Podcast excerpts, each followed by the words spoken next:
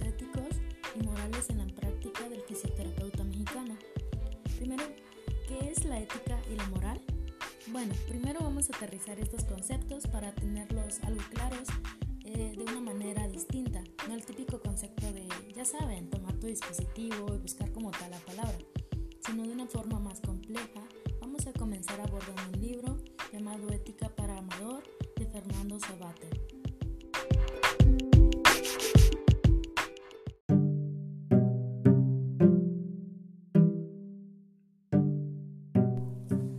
¿De qué va la ética?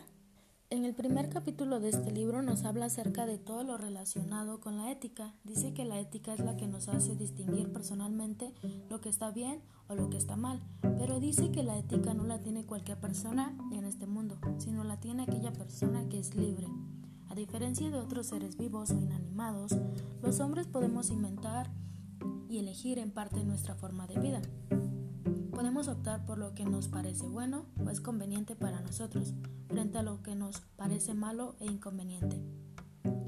En el segundo capítulo, eh, con el título Órdenes, Costumbres y Caprichos, eh, te recuerdo brevemente dónde estamos. Eh, queda claro que hay cosas que nos convienen para vivir y otras que no, pero no siempre está claro qué cosas son las que nos convienen.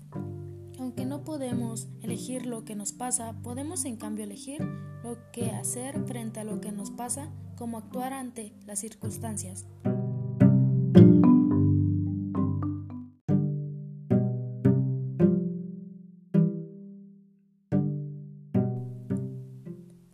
Las órdenes y las costumbres tienen una cosa en común, parece que vienen de fuera, que se te imponen sin pedirte permiso. En cambio, los caprichos te salen de dentro, brotan espontáneamente sin que nadie te los mande, ni a nadie en principio creas imitarlos. Yo supongo que si te pregunto que ¿cuándo te sientes más libre? Al cumplir órdenes, al seguir las costumbres o al hacer tu capricho.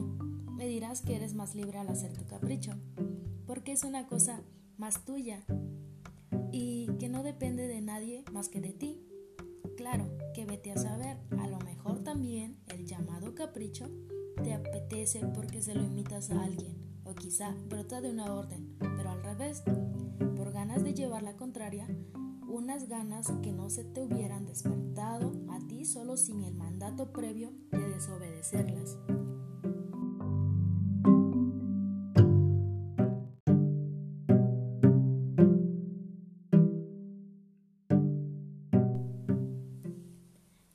A responder a las siguientes preguntas.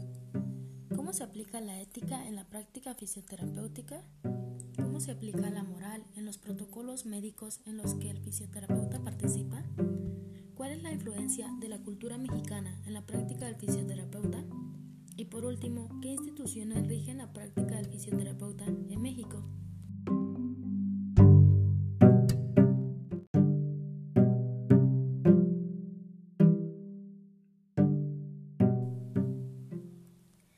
Ciencias que se estudian por simple interés de saber cosas nuevas, otras para aprender una destreza que permita hacer o utilizar algo.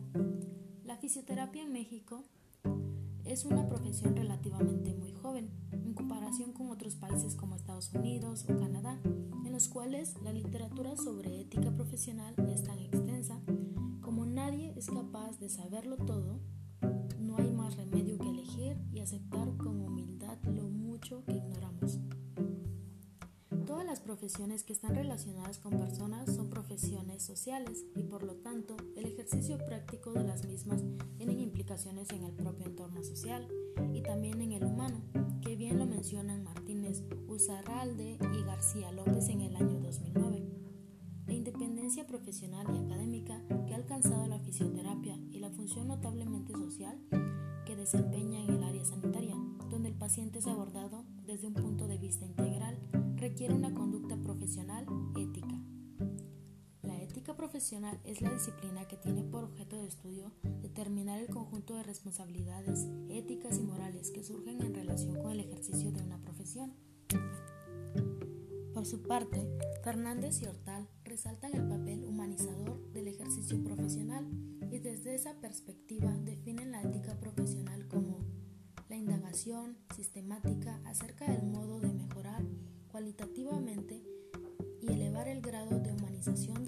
social e individual mediante el ejercicio de la profesión, entendida como el correcto desempeño de la profesión, actividad en el contexto social en que se desarrolla. Debería ofrecer pautas concretas de actuación y valores que habrían de ser potenciados. En el ejercicio de su profesión es donde el hombre encuentra los medios por que contribuir a elevar el grado de humanización de la vida personal y social.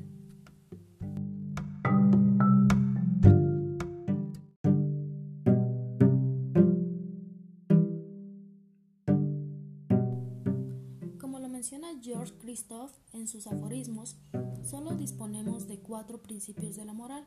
El primero, el filosófico, hace el bien por el bien mismo, por respeto a la ley.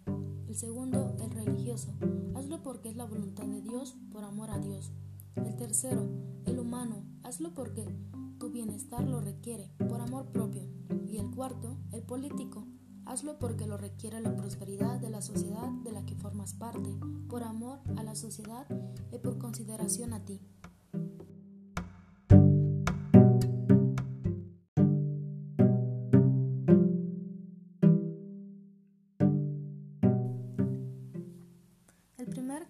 Deontológico de fisioterapia en España fue elaborado por el Colegio de Fisioterapeutas de Cataluña en el año 1990.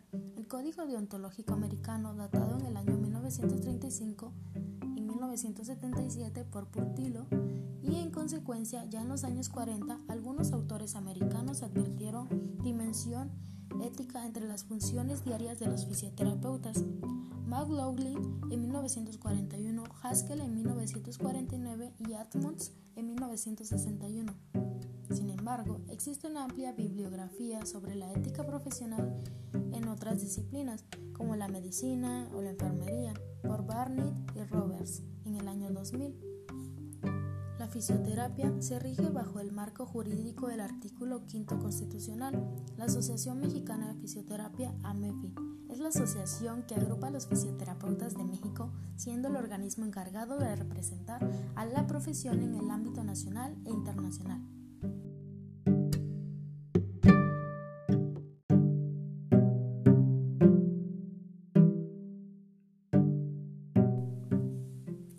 Bueno, esto sería todo. Nos escuchamos pronto.